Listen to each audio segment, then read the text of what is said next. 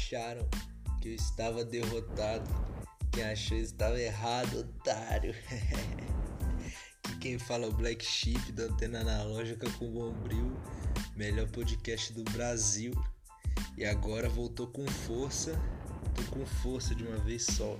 E tem um novo membro que é o meu mano João Arantes, o cara muito foda, cara que é vice-presidente da UBES.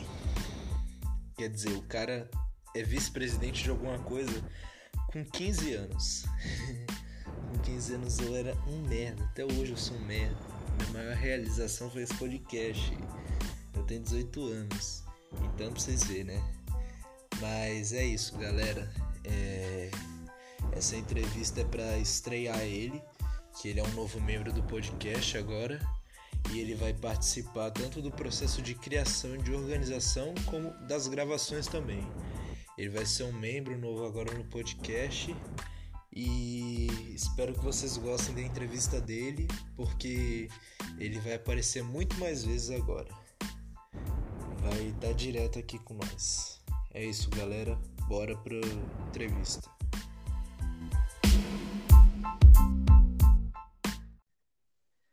Bom, eu vou fazer umas perguntas para mexer com o seu lado lúdico, tá bom? Certo. É... Se você tivesse a sorte de dar o rolê dos seus sonhos e pudesse levar apenas uma pessoa, com quem seria? E qual rolê seria? Bom, um rolê pela América Latina, né? Fazendo uh, o mesmo trajeto Guevara, chegando a Cuba, né? E um camarada de partido para não dar ciúme nos meus pais, porque eu só posso escolher um. Ok. E se você pudesse resgatar algo da sua infância, algo único e mágico que você perdeu no processo de amadurecimento, o que seria? Inocência, cara. Achar que o mundo é o, o mar de flores você perde isso com o tempo você vê que o mundo, o mundo ele, ele é desigual, injusto, cruel e triste. E não é papo niilista que eu não queria existir, é só porque o sistema te força o mundo a ser assim, entende? Ok. Caso você estivesse planejando roubar a Mona Lisa do Museu do Louvre, quem você chamaria para o assalto?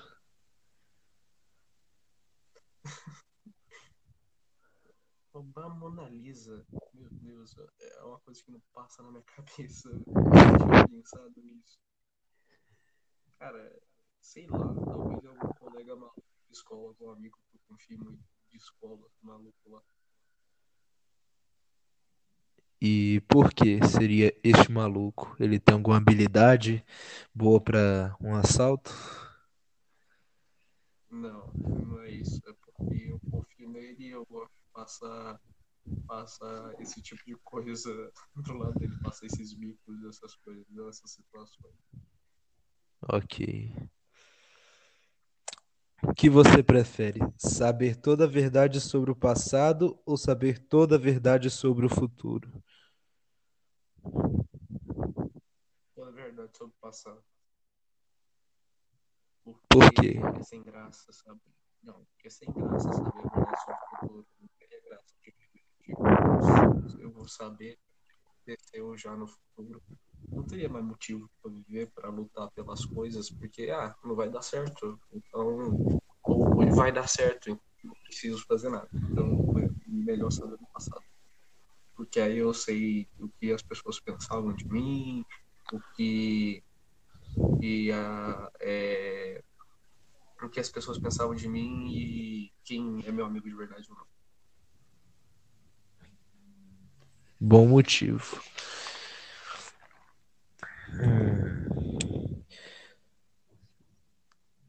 Suponhamos que um alienígena, um alien, chega pra você e fala assim: Ô, oh, mano, que tal você dar um rolê comigo aí pelo universo, conhecer várias galáxias, vários planetas e tal, vários universos diferentes, viajar comigo.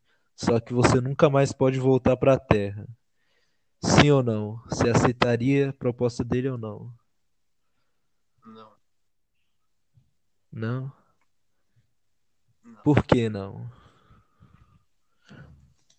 Primeiro que eu, a, Terra, a Terra hoje ela tem um sistema que não funciona, né? A maioria dos países tem um sistema falho e desigual, mas é, eu não sou de fugir das coisas, da luta, e eu creio que o planeta pode ser um lugar melhor e, e se for, eu quero participar dessa transformação. Muito bom.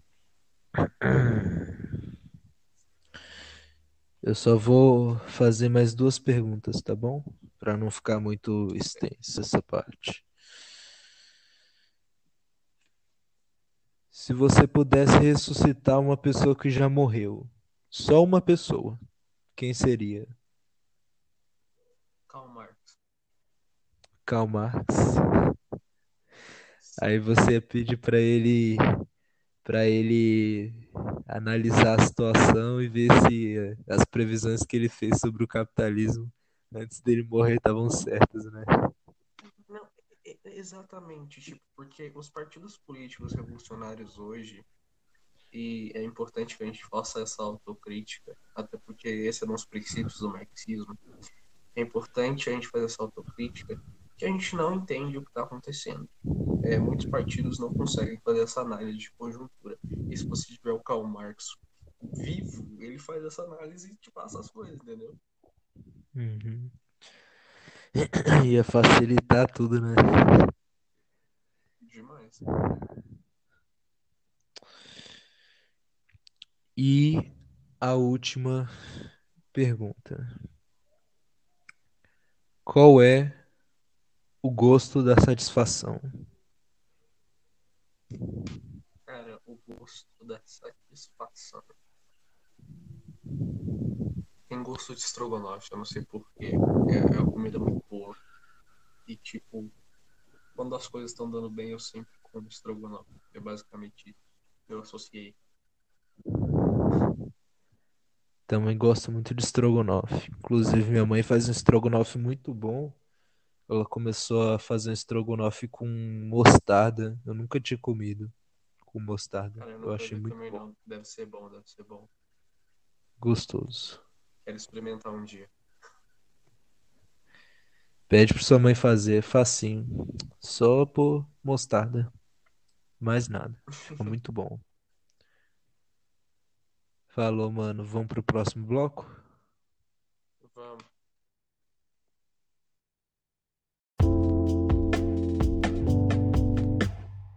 Boa noite. Opa, boa noite. Boa noite a todos. Noite. Boa noite a todos os ouvintes. E, primeiramente, eu gostaria de dizer que é um privilégio estar gravando com você e que eu fiquei muito impressionado com o seu currículo. Eu até fiquei ansioso para gravar. Você não quer Cara, se apresentar pra galera, não, mano? eu posso me apresentar assim, mas primeiro dizer que o privilégio é tudo meu, né? É, de estar gravando com você, porque eu, eu gosto muito de receber esses convites e toda vez que me chamarem eu vou ajudar, eu vou participar. Porque eu acho que é algo importante na sociedade que a gente está vivendo agora, né? Bom, meu nome é... Eu tenho 14 anos, estou perto de fazer 15, né? Falta pouco tempo. Atualmente eu sou vice-presidente da UBS em Goiás, eu que acompanho o coletivo secundarista e faço parte também da UJS, a União da Juventude Socialista, a juventude do PCdoB. É, você poderia dizer para os ouvintes o que, que é a UBS? A UBS, camarada, ela, ela é uma entidade de representação dos estudantes secundaristas do Brasil, né? Uh, um apanhado geral da história da UBS é que na sua criação, quando ela foi fundada, ela já foi fundada é, quando existia aquela campanha O Petróleo é Nosso, né? Logo mais para frente, a UBS ela tem grande importância na ditadura militar, né? onde o movimento estudantil ganha forças logo após a morte de um estudante. É, os seus militantes da UB são perseguidos na ditadura, são torturados, mas sempre estão lutando. Inclusive, a UBS também conquista o voto aos 16 anos. E hoje, nesses tempos de pandemia, ela faz campanhas para ajudar aqueles que não conseguem estudar, porque não ou não tem aparelhos ou não tem internet boa. Então, uma das campanhas que foi feita foi o estudo pré-geral, né, que ajudou milhares de estudantes a conseguirem estudar, né? Porque essa pandemia, como a gente voltar com as aulas presenciais, a vacina voltar com as aulas presenciais, é um genocídio de massa se não houver uma vacina. UBS ela tem esse papel de representar os estudantes do ensino médio, técnico, enfim, fazer essa representação e lutar pelos direitos dos mesmos. E a gente está vendo, né? Uma, uma instituição muito importante, com uma história importante, e você é vice-presidente no da, da célula que tem no seu estado com 15 anos aí, 14 anos na verdade. Você vai fazer 15, né? E eu queria saber como, como que isso aconteceu, porque eu fiquei muito impressionado, cara. Você com 15 anos, você, além de ter virado comunista, que é uma coisa muito, sim, com 15 anos você ter essa reflexão de entender o que está de errado no mundo e ainda virar vice-presidente de alguma coisa. Eu fico muito impressionado. Você podia contar como foi esse trajeto? Vamos lá, vou começar do começo. É, meus pais, eles são militantes comunistas, eles eram do MST, que é o Movimento dos Trabalhadores Rurais Sem Terra, que luta por uma reforma agrária, e eles são do PCdoB, né? Então, desde pequenininho, eu sempre participei da, das reuniões do partido e sempre estive nesse meio. Então, de um tempo para cá, quando eu comecei a tomar consciência de que eu era gente, e mais ou menos quando eu comecei a entender e me interessar, lá pelos meus 13 anos, quando eu fiz meu primeiro discurso, a partir de lá, toda reunião que a gente tinha do partido, que meus pais iam, eu me propunha falar. Eu fazia falas, enfim, né? Tanto que uma camarada de direção estadual que do partido quis me colocar é, no comitê estadual do partido, que é a direção máxima lá, mas eu não pude participar porque eu sou menor, né? Mas nessas reuniões do partido sempre estão presentes também os camaradas da União da Juventude Socialista, né? Da UJS. E por eu fazer esses discursos, eu recebi um convite para assumir a cadeira de vice-UBS no estado, que eu aceitei de pronto, né?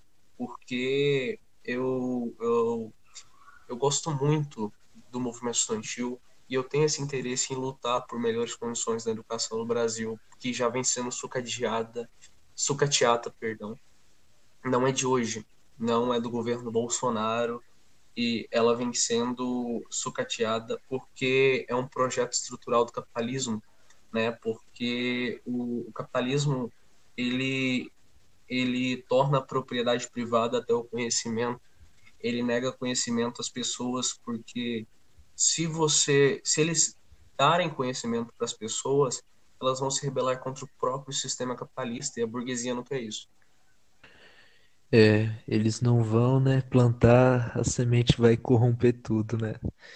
Então tem que ser uma coisa que Exatamente. tem que ser mesmo inacessível à maioria das pessoas. E o que tem não pode ser o suficiente para libertar elas, né? Aquilo que Paulo Freire fala. Sim, é, é, por, isso, é por isso que se a gente pega no, nos governos Lula e Dilma, o que, que a gente vê? Foi um governo importante, foi, é um governo progressista, ajudou muito o povo, mas acalmou o povo também, porque deu migalhas. E nós comunistas entendemos, não negando aqui a importância dos governos Lula e Dilma, porque é foram governos muito importantes, mas não foi o suficiente. O povo precisa de mais além do que migalhas.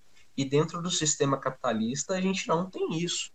A gente não vai conseguir isso. A gente precisa romper com o sistema capitalista para dar mais migalhas para o povo. E não com um discurso populista aqui, tá? Mas é justamente isso que a gente precisa fazer: derrubar a burguesia do poder.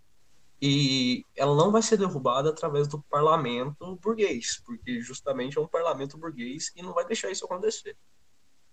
É, exatamente. A gente sabe disso, né? Que, que dentro do jogo deles a gente não vai vencer, porque eles fizeram regras para eles sempre vencerem, né? A gente tem que, para a disputa ficar igual, a gente precisa criar um novo jogo, né? A gente tem que jogar fora deles, a gente tem que jogar nas ruas, a gente tem que jogar com o povo, né? Sim, a, a, as ruas são a voz do povo, né? Inclusive nessa pandemia tá deixando a gente maluco, porque a gente não pode ir para as ruas é, sem antes se prevenir. O que a torcida Gaviões da Fiel fez em São Paulo esse tempo atrás foi muito importante, né? Aqueles atos antifascistas, mas com muito perigo de contaminação também. Então, esse tempo de pandemia está deixando a gente que é envolvido com esses movimentos meio maluco, porque a gente não sabe o que faz, a gente se vai para o lado A, se vai para o lado B, é complicado, tem algo tem que ser debatido nas instâncias de cada entidade, de cada movimento social. É muito complicado. E é complicado demais, né, mano? Eu vi uma figurinha nos Zap esses dias que eu ri tanto daquilo, que era o Karl Marx. E a frase é assim: trabalhadores do mundo, univos, afastados. Como que faz isso, né? Como que a gente vai fazer alguma é, coisa é. É, se a gente não pode aglomerar? Manifestação, qualquer ato vai ter aglomeração.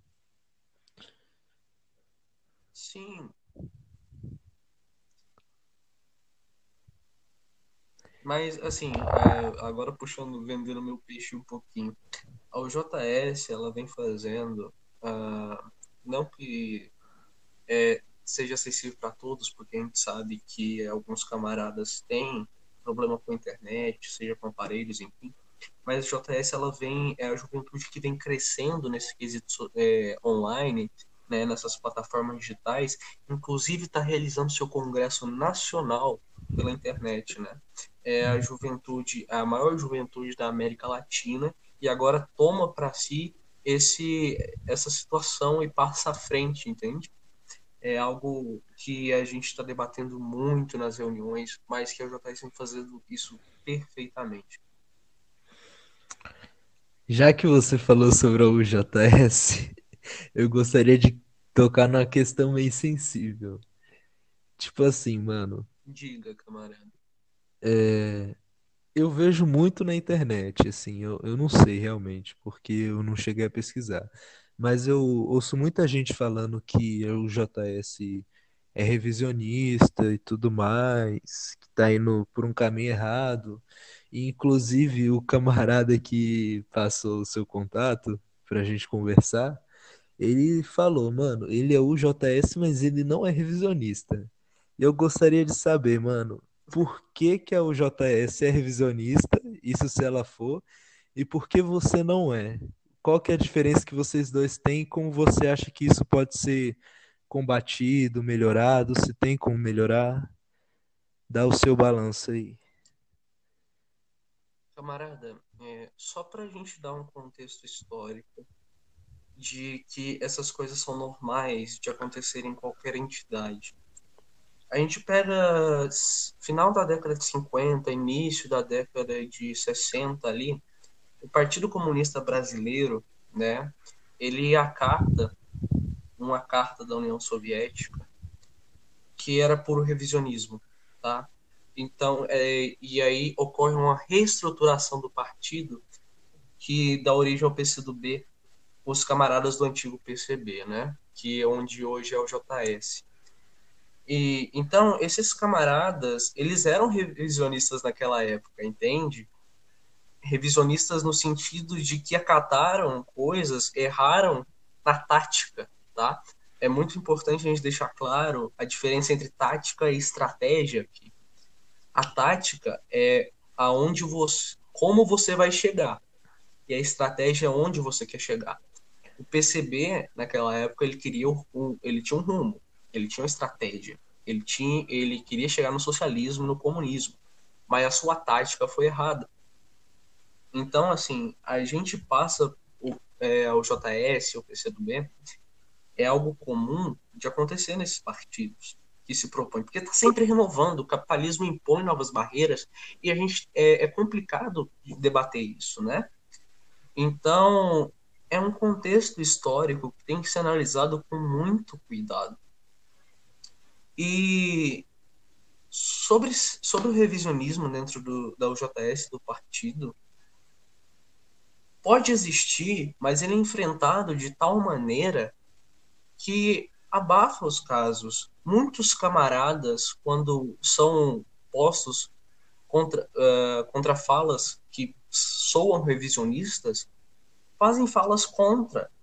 E o centralismo democrático que a entidade prega faz com que isso se abafe, então não, não se torne revisionista. Hum, entendo. E isso você está eu, eu queria que você explicasse um pouco melhor a história do racho que teve do PCB e do PCdoB.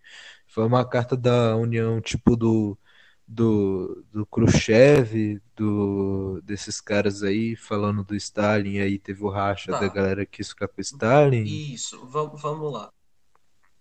É, a União Soviética, ela, depois que Stalin morreu, foi o Khrushchev que assumiu. O Khrushchev ele tinha um documento que revelava, entre aspas, os crimes de Stalin. Essa carta foi enviada, é, foi posta para o Partido Comunista Brasileiro analisar, né? Na verdade, a sigla era PCB ainda, mas o nome era Partido Comunista do Brasil, certo? Uhum.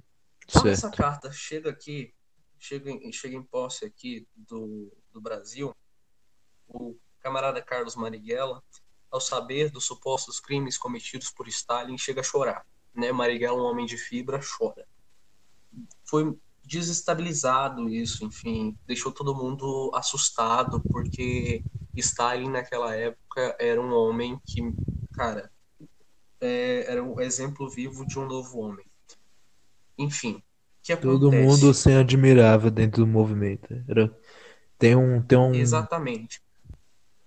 Eu vi um documentário das falas do, dos colegas do Marighella na época, eles falavam que o Stalin era tipo um pai para eles. Sim, sim. Aí o que acontece? Esse documento, essa carta do Khrushchev, foi acatada pelo PCB, né? Pelo atual, pelo atual Partido Comunista Brasileiro. Foi acatada pelo PCB.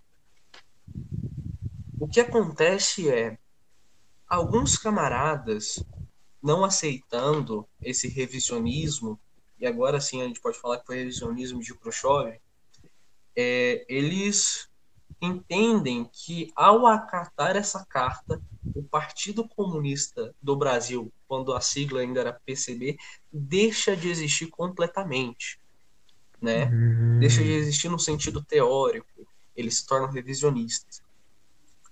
Tanto é que existe a carta do 100, que é quando esses camaradas que não aceitam que o, que o PCB acate essa carta, saem do partido e reestruturam em outro lugar um novo partido, né? Reestruturam um antigo partido que para eles é, tinha deixado de existir. Aí o que acontece? Para diferenciar entre PCB, um antigo partido, foi criado o PC do B, o Partido Comunista do Brasil, né? Hum. Isso foi muito interessante, que eu não conhecia direito essa história. Foi interessante até para contextualizar. Mas você acha que em algum momento é, o PC do B também seguiu esse rumo de revisionismo? Camarada, é aquilo que eu falei. São erros de tática. E todo partido que se propõe a ser revolucionário tem esses erros. Embora é, não seja a maioria do partido, mas alguns camaradas têm esses erros de tática. e que não entendem o processo revolucionário, mas se dizem comunistas, né? Então beiram revisionismo. O PCdoB uhum. tem alguns desses camaradas que são revisionistas, inclusive criaram um movimento que eu não posso nem muito entrar em detalhes, porque é, eu prego pelo centralismo democrático, né? Então não posso explanar isso aqui, mas porque eu tenho que debater isso com as instâncias diretórias, enfim. Mas em alguns momentos todos os partidos que se propõem a lutar do lado do povo podem ser revisionistas. Entendo. Entendo. E você acha que tem como em algum momento a gente vai conseguir superar essas diferenças, essas divergências para criar uma unidade para tomar o poder? Camarada, é o que toda esquerda quer, é o que todo partido comunista e revolucionário quer. Mas as diferenças exatamente de tática não nos permitem fazer isso. Você pega o PCO, você pega o PSTU, por exemplo, são partidos extremistas e nem radicais são. Radical é quem ataca o problema na raiz. Eles são extremistas, não tem diálogo com, aquela, com aqueles caras, entende? E isso impede uma unidade que possa tomar o poder, embora a gente queira muito isso, porque um partido grande, onde tenha todos os camaradas, seria o melhor, né? Sim, seria muito melhor. E eu queria perguntar um negócio para você, eu não tenho certeza se você manja já um pouco disso, mas o que você sabe sobre maoísmo? É, você tem uma opinião sim positiva sobre isso? Qual que é a sua opinião? Uh, dos meus estudos sobre a Revolução Chinesa, a parte mais importante foi a Revolução Cultural e eu explico por quê. É, veja, numa sociedade capitalista, as pessoas elas nascem e a cultura do lugar impõe a elas que elas têm que trabalhar até morrer e vão, vai, ser assim porque não tem outro jeito, tá? Então você pega a cultura do Brasil hoje, uh, é um país homofóbico, é um país racista, né? É um país que é estruturalmente, culturalmente assim. Se você faz uma revolução socialista, mas não faz uma revolução cultural que mude a cabeça das pessoas para pensar de outra forma, essa revolução vai fracassar. E esse é o principal acerto de Mao Tse Tung. E você acha isso, pela sua fala, perfeitamente aplicável aqui no Brasil? Você acha importante fazer uma revolução cultural? Não, não só do Brasil. Em todos os países que propõem fazer uma revolução socialista, e isso depende muito do contexto histórico, não sei se vou estar vivo para ver a Revolução Brasileira. Mas todos os países que se propõem a fazer uma revolução socialista têm que ter em mente fazer uma revolução cultural. Sim.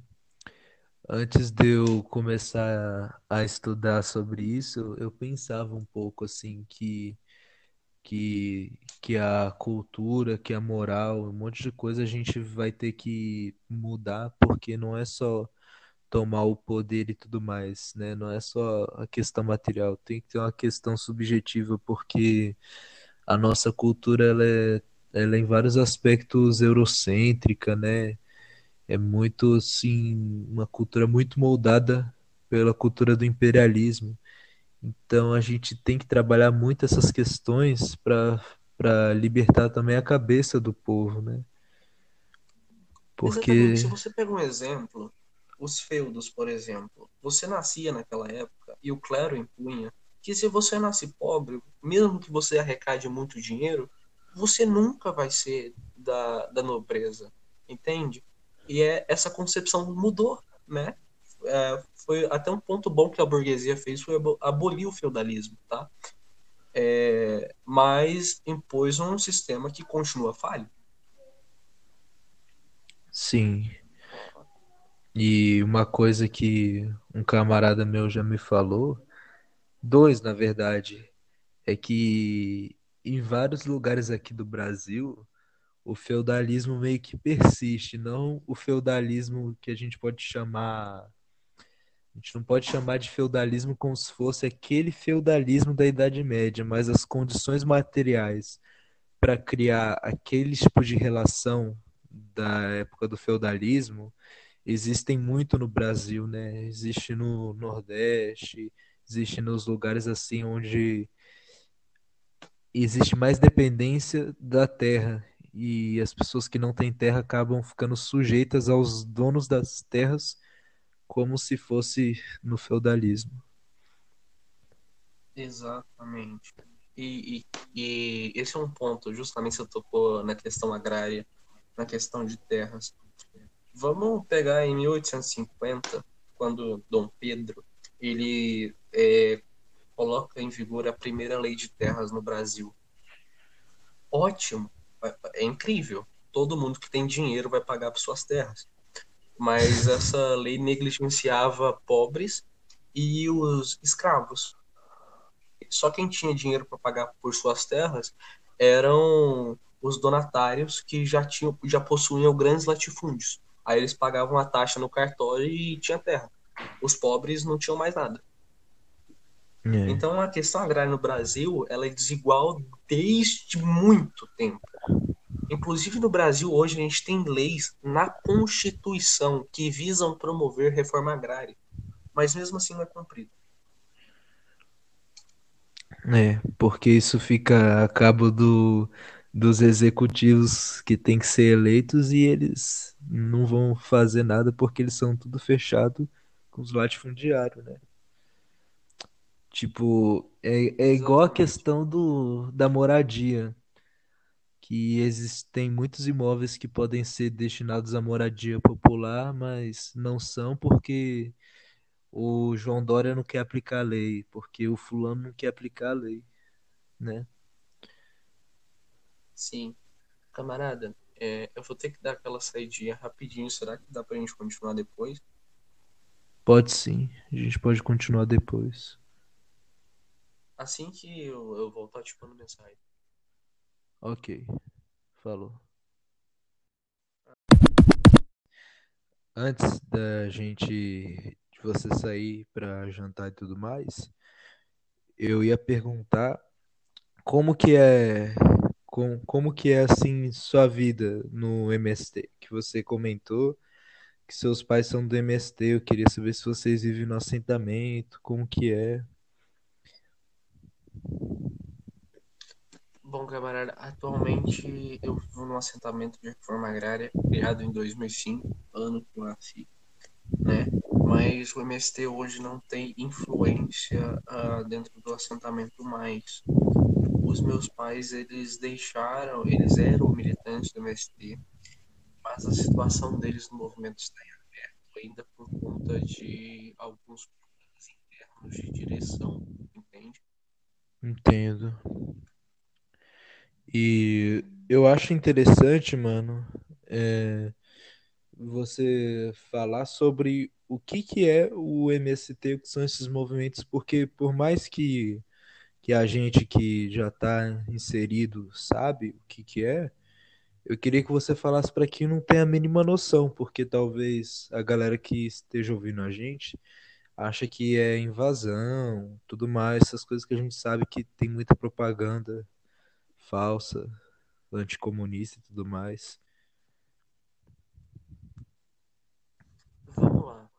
O MST que surge em, em, em mil... O MST é um movimento que surge em 1880, 1984, perdão, com um objetivo, um, um grande objetivo, que é a luta pela terra, né?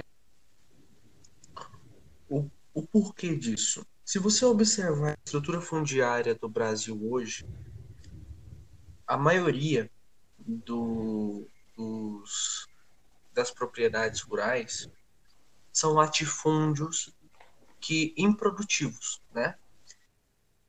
Tanto que a gente tem uma lei na Constituição, o artigo, se eu não me engano, 184, 185 e 186 da Constituição, trata disso. Ele fala que os latifúndios improdutivos podem ser desapropriados para fins de reforma agrária, né? Mas essas leis não são cumpridas. Elas não são cumpridas porque elas esbarram interesses maiores de pessoas poderosas e ricas. Então o MST surge justamente para isso, né? Porque sem luta não dá para conquistar nada nesse país, infelizmente. Eu queria muito ficar sentado em casa o dia inteiro e as coisas funcionando, mas não é assim que rola. É, tem que ter pressão, tem que ter luta e tem que ter gente na rua para as coisas funcionarem. Então, só fazer assim uma, uma ressalva. O, o MST ele faz uma coisa que está dentro da lei, correto? Tem uma lei que legaliza o que o MST Exatamente. faz. Então não, não é invasão. Não é invasão de propriedade. Não é invasão de propriedade. É ocupação de uma coisa que está desocupada, que está improdutiva. Ele, ele só ocupa as fazendas para que se faça cumprir a lei. E não são sítiozinhos, né? A gente está falando de coisa de centenas de campos de futebol que podia estar tá sendo produtivo e que não está sendo, né? Só está servindo para especulação imobiliária, essas coisas, né? Tem empresas estrangeiras que compram terras aqui uh, ah, para criar sua, suas matérias-primas, mas que não tem nada aqui, não tem, fica aqui especulando, depois vendem de novo, enfim. E enquanto tem gente à beira da estrada sem poder plantar, sem poder trabalhar, porque a única coisa que sabe fazer é produzir na terra, mas não tem uma terra porque foi expulsa por conta do êxodo rural, né? É importante ressaltar isso aqui, com a mecanização do campo. Muitas pessoas foram expulsas de suas terras, né? Porque os grandes latifundiários saíram comprando tudo. E é isso. Não tinha como mais eles trabalharem lá porque as máquinas tomaram. E eles não conseguem viver outro lado, a gente tem grandes latifúndios improdutivos com uma única pessoa ganhando rios de dinheiro. E é um dinheiro que ela não vai usar para comer, né? É um dinheiro que ela só vai ter ali como status, não. como poder, mas ela não vai usar aquilo para sobreviver. Não, exatamente. Veja, é, eu prego uma revolução agrária, não uma reforma agrária, e eu vou explicar isso. Porque hoje a gente tem no Brasil aquelas grandes fazendas de soja, desertos verdes, na verdade, a lei são produtivos. Mas ninguém no Brasil come só soja. Ninguém no Brasil come só laranja, ninguém no Brasil é, então, esses latifúndios que só que de monoculto precisam ser desapropriados, porque o que coloca comida na mesa do brasileiro é a agricultura familiar, entende? E os latifúndios, eles não, não colocam nada na mesa do brasileiro, porque a, pro, a produção, entre aspas, dele vai tudo para o exterior em forma de commodity. Pois é. E é uma coisa que eu, eu já fiz um curso, é, eu saí né, no começo, mas aprendi bastante coisa. É um curso de agropecuária técnico. E, tipo assim, uma, uma das coisas que eu aprendi naquele curso, em todas as matérias, é que o melhor das produções do agronegócio brasileiro é tudo exportação a gente fica com assim a raspa do tacho, as migalhas, a gente fica com o pior da nossa da produção que veio da nossa terra. O café, a gente toma um café que, que ele é tipo assim o dejeto do café. É, farinha, essas coisas é tudo que a gente come que, que vem do agronegócio assim da, das grandes corporações é, é tudo dejeto que vem pra gente. E eu acho isso um absurdo. Não, para você ter uma noção da gravidade do problema, é só você observar o nome agronegócio. O agro não deveria ser ele deveria existir para alimentar população. E esses fazendeiros latifundiários, trilheiros de terra, eles só estão no agro não é por amor, não é por nada, não. Eles estão porque o agro dá dinheiro. Se o que desse dinheiro fosse matar gente, eles estavam matando gente, sem dúvidas. E eles estão matando gente, né? É importante falar disso também. Que o câncer, né? Então, vem, vem do agronegócio, velho. Os rios é, poluídos, matando índio. É, enfim. Sim, cara.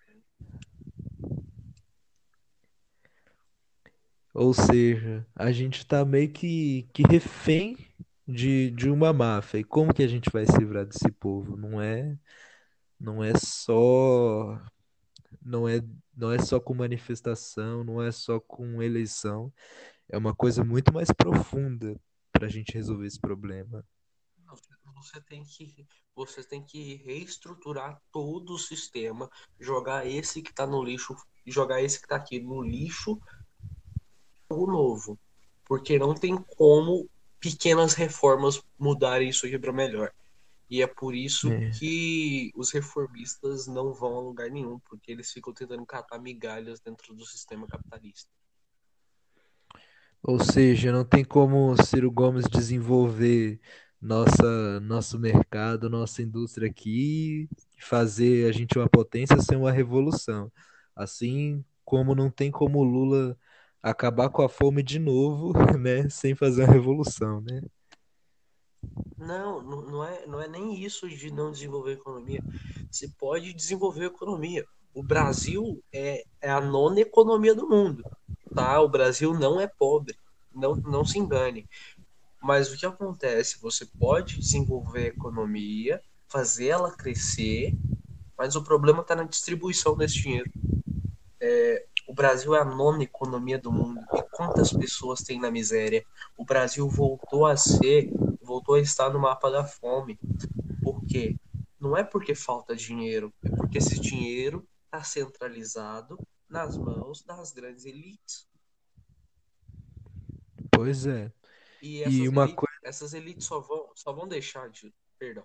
Essas elites só vão deixar de, de existir com um processo revolucionário maior. Não é com eleição aqui ou reforminha ali, é com a mudança total do sistema. Sim, que também passa, né? Que é uma coisa dura de se dizer, mas também passa por um processo militar, por uma guerra de fato, né? Bom que você tocou nesse ponto, porque muita gente não compreende e acha a revolução sanguinolenta e violenta e que por isso não deve ser feita. Vamos, vamos primeiro separar separar os bois. Vamos dar nome aos bois. A gente tem, de um lado, o processo revolucionário e do outro a revolução. São duas coisas diferentes. O processo revolucionário é aquele em que Mao Tse Tung define muito bem que não é um convite para o jantar, um passeio no parque ou algo do tipo. É um processo em que uma classe derruba a outra. O proletariado derruba a burguesia. E esse processo muitas das vezes é violento. Che Guevara dizia que se os burgueses escolherem a via pacífica, assim será feita. Em nenhum momento da história os revolucionários escolheram a violência. Em nenhum momento da história uh, foram causadas mortes por revolucionários que não fossem justificadas, mortes injustas, a não ser que estivessem em conflitos, né? Mas você pega hoje, muitos falam, ah, mas os revolucionários não podem ter armas, não podem formar uh, o seu exército. Muita gente critica as Farcs, né? O LZN, o. Perdão, ENZL, isso. Esse é o, é o exército. É, Zapatista. O, o Zapatista. Exatamente. Então muita gente critica e fala que não pode haver isso, mas você pega hoje, dentro do sistema burguês, o que a gente tem é um exército que mata pobre, disfarçado de servidor do povo, que se chama polícia. É, a polícia ela foi criada única e exclusivamente para defender a propriedade privada, mas que está disfarçada de tal forma que faz as pessoas pensarem que é para defender ela mesma. Tanto é que você pode observar a diferença de atuação dos policiais em bairros nobres e na periferia. São atuações totalmente diferentes. Não é. Aqui é o Faville, meu. Exatamente, Alphaville. Então, assim, é para defender propriedade privada, não é para proteger o povo. E esse é o exército da burguesia. Então, por que o povo não pode ter um exército também para defender os seus interesses? Para conversar de igual para igual na mesa, né? Porque é muito fácil você negociar com um cara armado, né? E, e uma coisa, mano, que é importante a gente falar, só que é uma questão mais filosófica, um pouco mais complexa, é que a violência é, era uma coisa natural. Não é algo, tipo assim, que a gente pode não, não é tipo dizendo que não tem problema você ser violento, mas a violência ela é uma coisa que existe na natureza. Ela é uma coisa do ser humano e de todos os animais. E ela é tão assim natural no, no ser humano que ela está em todas as esferas da nossa vida, inclusive na política. O Mao Tse Tung, que você citou anteriormente, ele também tem uma frase que me abriu muitos olhos e que eu gosto muito dessa frase que é a guerra, não, a política é uma guerra sem derramamento de sangue. E a guerra é uma política com derramamento de sangue. Porque essas coisas, elas estão muito assim misturadas, né? A guerra e a política. E muitas vezes uma serve a outra, como é o caso da morte da Marielle. O que foi aquilo senão um derramamento de sangue que serviu a um fim político? Não é? Então, exatamente. O, o ponto aqui é que muitas pessoas é, têm essa visão romantizada da revolução, ou mesmo nem querem falar sobre. É que para a gente alcançar paz, primeiro tem que haver guerra. Você tem que partir de um pressuposto. E esse pressuposto é a guerra. Para você é, de, é, jogar no lixo todo um sistema, no caso o sistema capitalista, primeiro você tem que passar por um processo de guerrilha, de guerra, que vai levar esse sistema ao colapso. Depois você reconstrói com um novo sistema, entende? Por isso que não dá para fazer reforma, porque você tem que destruir tudo. Sim. E foi assim que o capitalismo foi criado, né? A gente está vivendo num sistema que foi feita uma revolução sanguinária para concretizar ele, né? E não só a revolução sanguinária. E você é, pode falar. o seguinte. Você veja o seguinte. O capitalismo hoje, ele, hoje, desde 1917, mais ou menos, ele se utiliza da guerra para se manter. Veja, na Primeira Guerra Mundial, no final da Primeira Guerra Mundial, quando os países estavam devastados pela guerra, foi lá os Estados Unidos, o exemplo de nação imperialista, emprestou dinheiro a altíssimos juros que causam dívidas até hoje. Essas dívidas duram até hoje e é isso que mantém os Estados Unidos e é isso que mantém o sistema capitalista. A guerra é um dos meios do sistema se, se manter no ar, entendeu? Se eles podem usar a guerra para continuar nos explorando, por que, que a gente não pode usar a guerra para nos libertarmos do, das nossas correntes? Porque a gente não tem nada a perder, como dizia Marx, a não ser nossas correntes. Pois é. E, e para você ver que a visão do liberal que é contra a revolução socialista é uma coisa arbitrária, né? É uma coisa arbitrária, porque esse sistema que, que foi criado, que a gente vive, não foi só uma revolução sangrenta que consolidou ele. Foi neocolonialismo, foi um monte de, de treta, né? Um monte de, de merda, escravidão, um monte de coisa para consolidar ele e para fazer ele continuar funcionando. Até hoje, para ele continuar funcionando, ele precisa de sangue. E o socialismo, você fez a revolução, ele mesmo se mantém. Ele não precisa desses meios para continuar se mantendo para sempre. O exemplo disso é Cuba, que mesmo que até hoje está aí mesmo sofrendo tudo que a gente sabe que sofre, né? Da sabotagem do, dos Não, outros você, países. você pega uma pequena ilha no Mar do Caribe ali, com 11 milhões de habitantes, que sofre embargo econômico, não pode é, importar peça de, de nada, porque os Estados Unidos sanciona tudo, impõe, impõe é, punições aos países que, que exportarem para Cuba, mas que é um exemplo de educação e saúde. Tem três, tem três coisas que funcionam em Cuba, só três coisas, e eu vou dizer quais são: educação, segurança e saúde. Tá bom. Está aqui no Brasil nem isso. Não, é- essa é uma piada, e, e, tipo, vou- e por que que os Estados Unidos ainda não dominaram Cuba, não foram para lá? Mesmo que ele seja uma superpotência imperialista e Cuba uma pequena ilha com 11 milhões de habitantes. É porque os Estados Unidos sabem que se eles tentarem invadirem Cuba, eles vão ter que passar pelo mesmo processo que eles passaram no Vietnã. Eles não vão ter que enfrentar um governo ou um exército. Eles vão ter que enfrentar um povo como um todo, porque em Cuba o povo apoia a revolução socialista. Então, é como aconteceu no Vietnã, em que os Estados Unidos perderam feio. Falando em Vietnã, Vietnã tem 383 casos de Covid-19, tá? E tem 99 milhões de habitantes, é quase a metade da população do Brasil. É, essa questão que você tocou foi muito importante, porque olha só que loucura. É, os lugares que ele que dizem que são os piores governos, né, do mundo, né? China, Cuba, Coreia do Norte principalmente, são os lugares onde o Covid tá já passou faz tempo, quer dizer, a Coreia do Norte está com o primeiro caso agora. O primeiro caso. Impressionante, né, mano?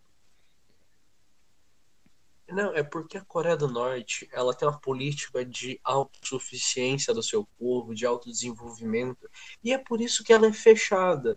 Não é porque ela tem essa política, essa teoria de autodesenvolvimento, essa teoria JUT, né? Que é o que faz dar certo lá. A, a sociedade norte-coreana, na verdade, é uma Coreia só, se a gente pegar, né? Mas a parte sul está invadida por tropas norte-americanas é, mas a Coreia ela tem essa política de autodesenvolvimento, autossuficiência e que faz ela ser boa em tudo praticamente, porque é um povo trabalhando para o seu próprio povo. Sim. É, eu queria começar o assunto do da Coreia do Norte, mas isso a gente vai ter que fazer um episódio à parte, porque é um assunto muito extenso, né, mano? É muita coisa para falar.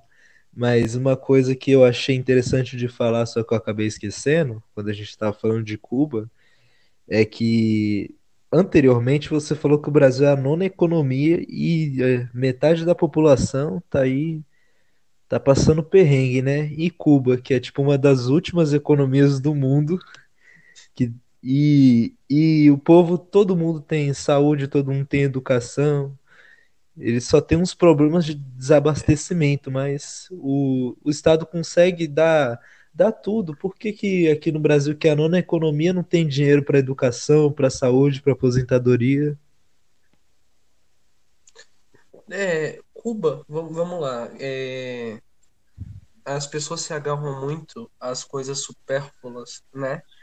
Ah, mas Cuba não tem o carro do ano, Cuba não tem um celular, Cuba não tem internet isso, Cuba não tem aquilo.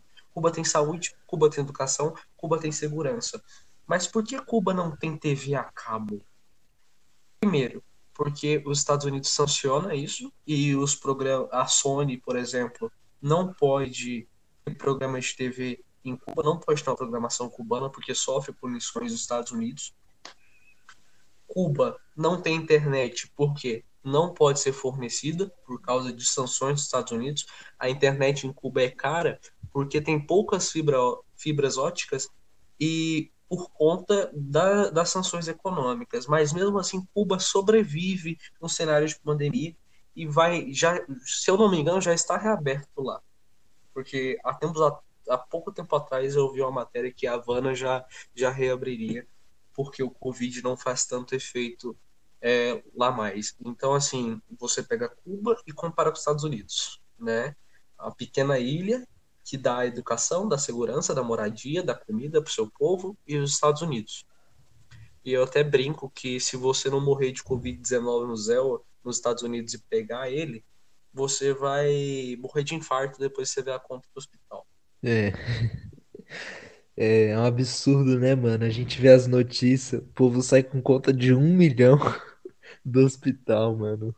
É Nossa. muito É brincadeira à parte, mas você pensa assim, era melhor eu ter morrido, né? Porque agora eu vou morrer de trabalhar pra pagar isso daqui. Sim, Mas é, é foda. ma- mas o, mas o que faz Cuba ser assim é a consciência do povo. Deixa eu, vou contar uma pequena história. Certa vez, um, um, um dos fazendeiros cubanos estava trabalhando quando um estava tirando pedras do, do terreno do estado. Aí, quando o rapaz passou e perguntou: Por que, que o senhor está fazendo isso? Essa é minha contribuição para a revolução, disse, disse o fazendeiro. Então, assim, as pessoas cubanas, elas têm essa, essa consciência de que a Revolução Socialista foi muito boa para elas. Elas têm a consciência de que o Partido Comunista é, só quer o bem delas, entende? E, e eles vão até o fim com o partido. Ô, mano, e, e eu, eu penso muito nessa questão. Tipo assim, depois de ver umas reportagens, uns documentários sobre Cuba, do que, que as pessoas acham sobre o partido e a revolução e tudo mais, eu comecei a refletir que é lógico que as pessoas vão, vão apoiar pra caralho isso, né? Porque isso aconteceu nos anos 60. A galera que fez a revolução ainda tá viva. É, a galera, é, os jovens de lá, eles, eles cresceram ouvindo histórias das pessoas que fizeram a revolução. E a galera que fez a revolução lembra de como o partido, não, de como o país deles era antes, né? Que a maioria das pessoas era analfabeto, miserável, não comia, é, que tinha o Fulgêncio, aquele doente, né? Aquele tirano, tocando terror, que os americanos chegavam lá. Pois é, mano. Os americanos chegavam lá e faziam festa, achavam que aquilo era bordel. Era um país inteiro, eles faziam aquilo de bordel e cassino. E o que que, que que aconteceu depois da Revolução? Agora todo mundo tem, tem educação e tem moradia e tem segurança. Se você quiser ser um médico, é só você querer mesmo, porque faculdade lá é de graça e o que mais tem lá é médico, né? Então, é lógico que a galera vai apoiar isso.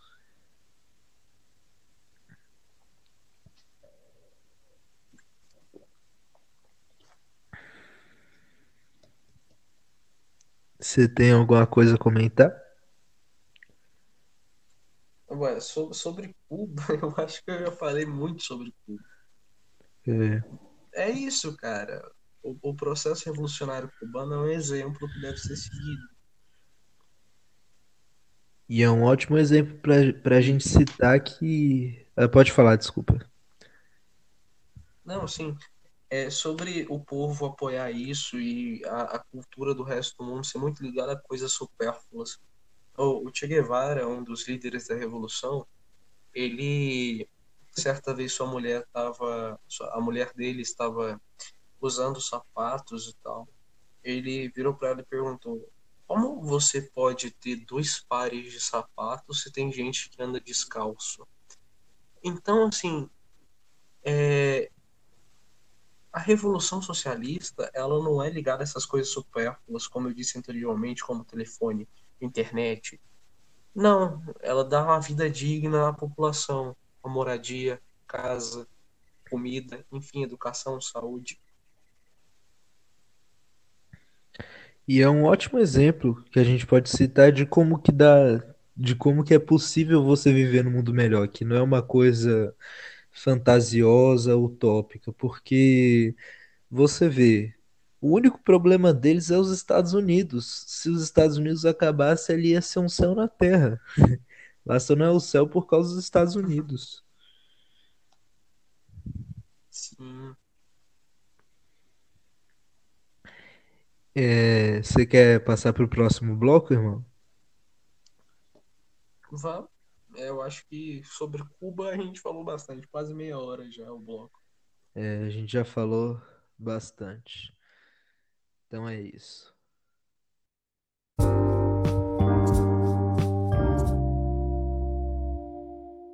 Agora a gente vai para um próximo bloco que é mais focado em perguntas pessoais, tá bom?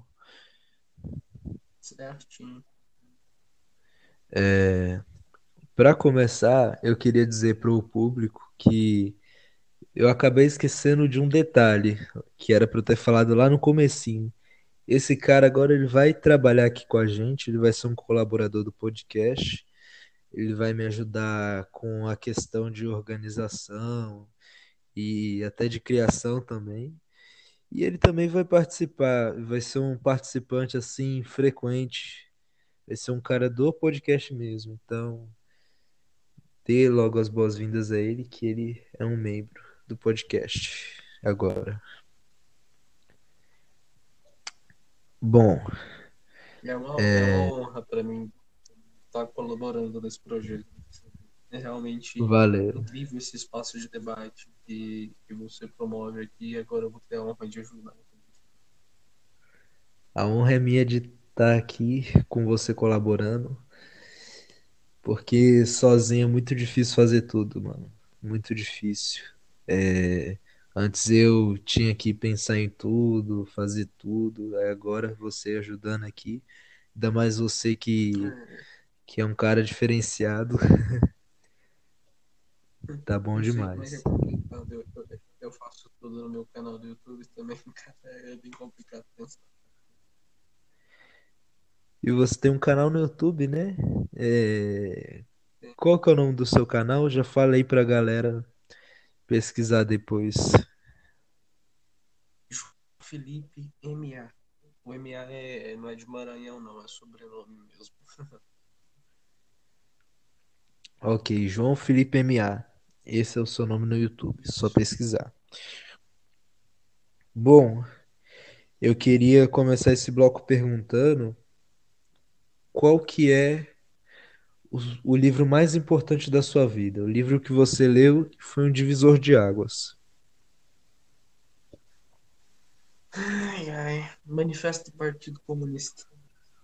Porque foi, foi a primeira leitura marxista que eu, que eu fiz e foi a que me guiou, né?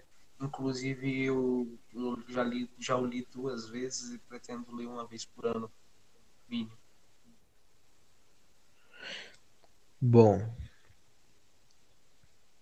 uma música muito importante na sua vida, que você escuta sempre que pode e toda vez que você escuta é a mesma coisa.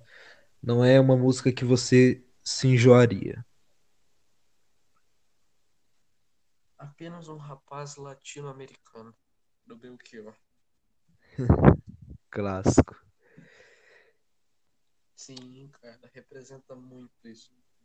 E, tipo, muito mesmo. Eu moro no interior, eu. Enfim, é isso.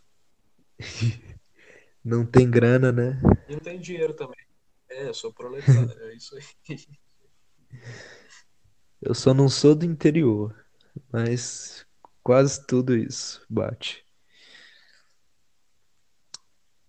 Uma conversa que te marcou muito, que você lembra até hoje. Uma conversa que me marcou muito. Nossa, isso é difícil de lembrar. Eu, eu tantas conversas assim que a gente lembra, né? Que a gente tem que nem dá pra lembrar. É, eu vou ter que pensar, cara. Eu não consigo te responder assim. Tá lá, tá. Deixa eu ver. Não, eu não consigo te responder agora. Eu tenho que pensar bastante. Então, posso perguntar outra coisa? Pode sim. Prometo que até o final eu respondo essa aí. É... Um herói de infância e um herói de agora. Qual que é a diferença entre eles? E qual e, qual, e o que você mudou da infância para os dias de hoje para os seus heróis terem mudado desse jeito? Meus heróis de infância, cara, é... são os heróis de toda criança, né? Aqueles heróis de desenhos, enfim. Mas um herói que permanece, uma heroína que permanece são meus pais, né? E então, assim, é, os heróis de infância, esses desenhos animados, o Superman, o Capitão Planeta, enfim, eu assistia muito isso.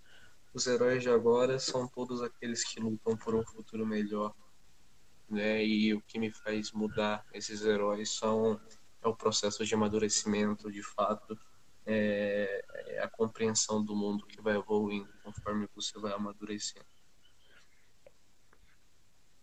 É... Se você morresse agora, qual que ia ser o seu último pedido? Não, que nenhuma criança morra de fome e durma nas ruas. E qual que é o mundo melhor?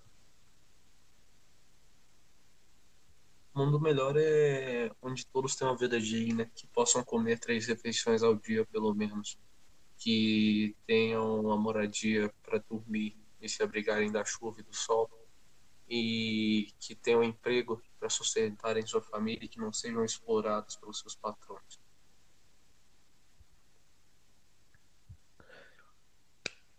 É isso. Está finalizada a entrevista. Foi uma honra te entrevistar. E seja muito bem-vindo. Agora você faz parte da minha equipe de uma pessoa só. Produção. E deixa algum recado final aí pra galera que tá ouvindo.